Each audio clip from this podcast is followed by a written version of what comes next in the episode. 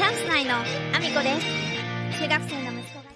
この放送はバク転とバク宙ができるようになりたい IT プログラミングの勉強をしながら大好きなゲームを毎日全力でやっているアミコの息子、ゴーちゃんの提供でお送りしております。ゴーちゃんありがとうございます。改めまして皆さんおはようございます。岐阜県出身、岐阜県在住、ダンサー、スーツアクター、インフルエンサー、ケントモリプロデュース、現役主婦3人組ユニット、チャンス内のアミコです。本日もアミコさんのおつむの中身をダダ漏れさせていきたいと思います。よろしくお願いします。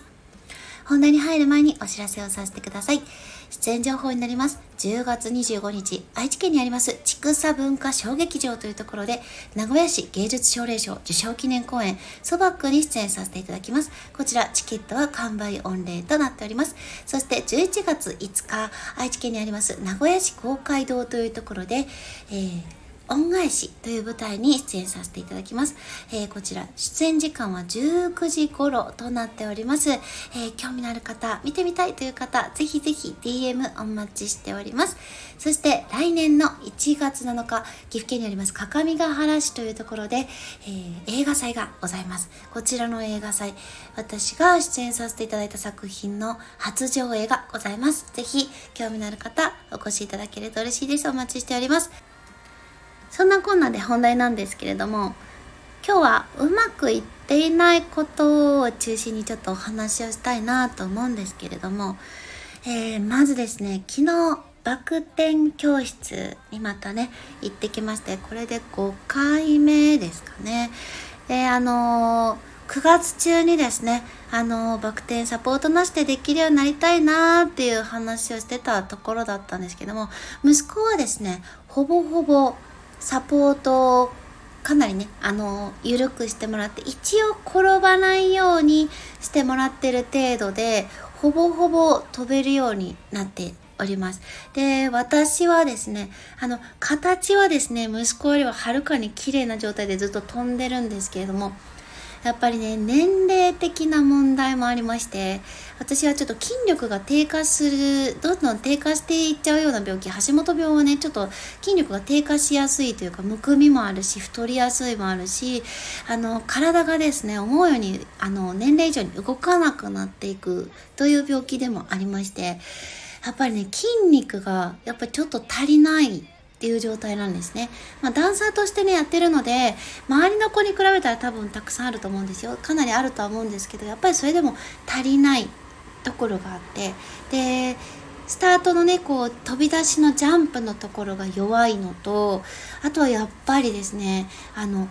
飛ぶ力自身パワーがやっぱ全体的に不足してるのであの支えが軽くなった途端にですね自分でちょっと支える体を支えることができない状態になりまして途中でですねあの腕を腕っていうか手をついた時点で体があのくしゃっと崩れてしまう体勢が崩れてしまうっていうような状態でちょっとスランプに陥ってますね。息子はねやっぱり力が若いこともあって力もあるし体も軽いのでもうどんどんどんどん形がですね良くなってきていてで彼は体がね硬いことがネックになってるんですけれどもそれでもやっぱりねあのどんどんどんどん成長していっていてどんどんどんどんイメージがあの飛ぶイメージが自分でついてきたみたいでちょっとねなんか失敗したところとかも自分であって気づけるようになってきていて私みたいにやっぱりね体の重さで何ともならないっていうところがないのでもう成長が著しくてですねあのほぼほぼ今サポートなしで飛べてるんですよね。私はちょっとそこまでいけていない。まあ挫折のような状態ではあるんですけどでも私ですねあの挫折得意なんです。それよりももう挫折しかない人生をずっと歩んでましたなんかね周りの人から見るといろんなことをやっていてでいろんなことがうまくいってるように多分見えてるんだと思うんですよね。あのなんですけどもそんなことは全然なくってダンサーとしてもですねやっぱりあの地方でやってきたこともありでいいところでねあのきちんとした教育を受けれるような良い教育を受けたダンサーではないのではっきり言ってしまうと。なのであの本当にあのいい環境は一つもなくてで家から家のね環境もあまり良くなかったのでの簡単にね外にも出れず今ね岐阜でいる状態で続いてるんですけれどもなのでいろんな面でね本当に挫折はいっぱい味わってきてで金銭面でもそうですね。親があの金を持っていない状態であの自分のやりたいことができなかったり親自身がですね私のことをあんまりこう応援するっていうことをしてくれていなかったので、まあ、ちょっと前にもねいろいろお話しさせていただいているので前の回をいろいろ振り返っていただくと知ってる方もいらっしゃるのでちょっとここでは詳しくはお話ししませんけれどもあんまりいい環境では育ってはこなかったので、まあ、挫折だらけではあるんですよね。だけどもあのー、まあ私としてはそれがまああの普通の状態でそれでも好きなことはやっていくなのでバク転はまあ息子がねもともときっかけでやりたいって言ったからあの教室には通い始めましたけど私ももともとやってみたいっていう気持ちがあったから絶対ここで諦めたくないしいずれはね飛べるようになりたいと思ってやっているしあのもちろんお金はかかることなんでねあの筋力が低下してる中でやるっていうことは非常に危険なところもあるかもしれないですけどでも諦めたくないからこれからも続けるしダンサーとしてもですねあの決してトップにはなれないことはもう重々分かってますしでこれからやれるとしても若い子のねように吸収することもできないし体力はどんどん衰えていくんですけどもそれでも私がやりたいと思ったことなのであのこれからもねあの突き進んでいこうかなと思っておりますというお話とですね、まあ、私自身がこれをちょっとあの今日は絶対お話ししたいなと思ったのはあの先日あのキングコングの西野さんが「朝一 NHK の朝一に出演されましてで私ね仕事だったのでその時間見ることができずうちはもうねあのテレビは録画できる機器がもうなくなってしまったのであの NHK プラスっていうものに入ればあの見れるということを今日ちょっと気がつきましてで NHK プラスにちょっと登録をしてで朝ねなんとか見る時間をとってどうしてもこれを見てからあのここでお話ししたいなと思ってちょっとこの時間になってしまったんですけれども。あの朝一を見ていてでたくさんの方がね多分朝一見られてると思うのでで特にねあのテレビってやっぱりすごくてあの見たい人が見るだけじゃなくってそのたまたまつけていたザッピングして見ていただけの人もいれば朝一をたまたまいつもつけている人が見ていてでたくさんの方が視聴されていたからこそあの西野さんのことを知らなかった方またはですね西野さんどうしてもアンチが 多い方なのであのこんな人だと思わなかったこんなに面白くてこんなに気さくであの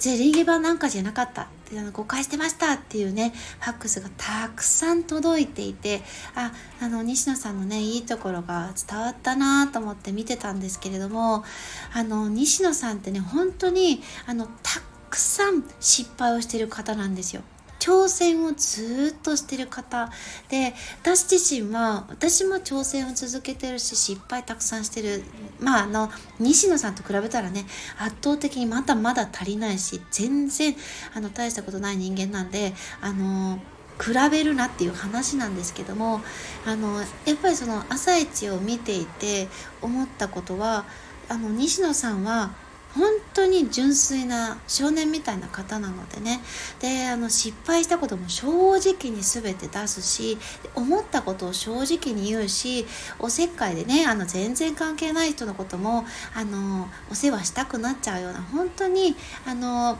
優しい純粋な人なんだなっていうことを改めて感じたし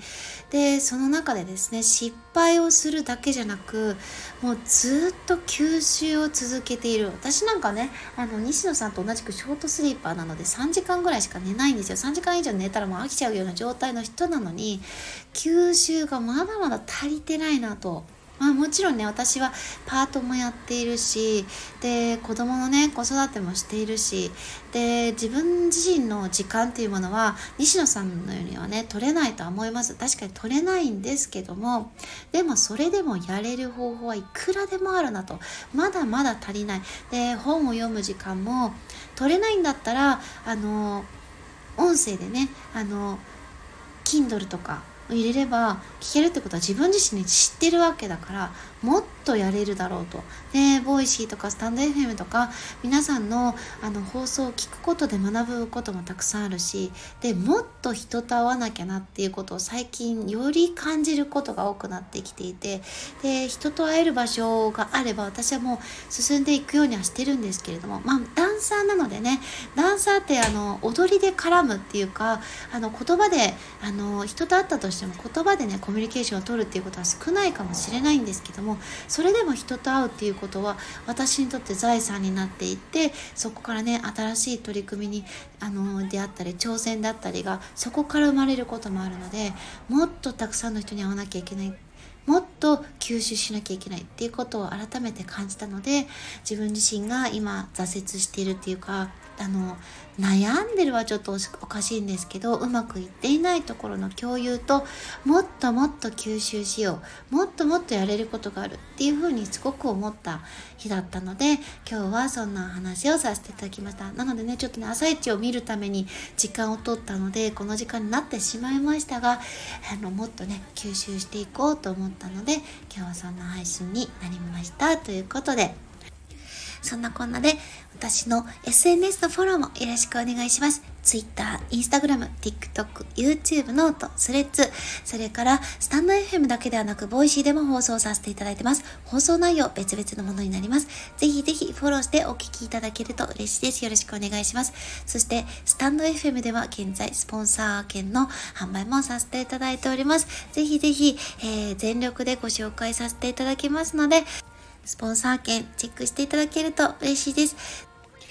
そしてそして、11月11日、愛知県半田市空の科学館プラネタリウム内で開催される西野昭弘さんの講演会のリンクを貼らせていただいておりますが、こちらチケット完売御礼となっております。そして、この講演会の後にございます、えー、西野昭弘さんとの、えー、限定15名の懇親会のチケット、こちらがですね、あと残りわずかとなっているそうです。講演会のチケットページから確認していただけますので、ぜひそちらもチェックしていただけると嬉しいです。そして、私が応援させていただいているクラファンページ、貼らせていただいております。ラーメンカモン岡本さんが現在クラファン挑戦中でございます。和式トイレから洋式トイレにラーメンカモンの店舗のトイレを改装するために挑戦されております。そして、唯一無二の 35mm フィルム専門映画館、ロイヤル劇場存続に向けてクラファン挑戦中でございます。そして、えーー、健常者、障害者、垣根なく集まれる個展を開催したいということで、こちらですね、ひろみさんが、天描画家ひろみさんが現在挑戦されております。そして、えー、もう一方ですね、麦わら細工の、えー江戸時代から続く伝統の麦わら細工を広めるために魅力を感じる個展を開催したいということでですね、えー、民芸麦わらの店、明日の、えー、3代目辻さんが現在挑戦されております。ぜひぜひリンクからチェックしていただけると嬉しいです。よろしくお願いします。そんなこんなで今日も一日ご安全にいってらっしゃい。私らしく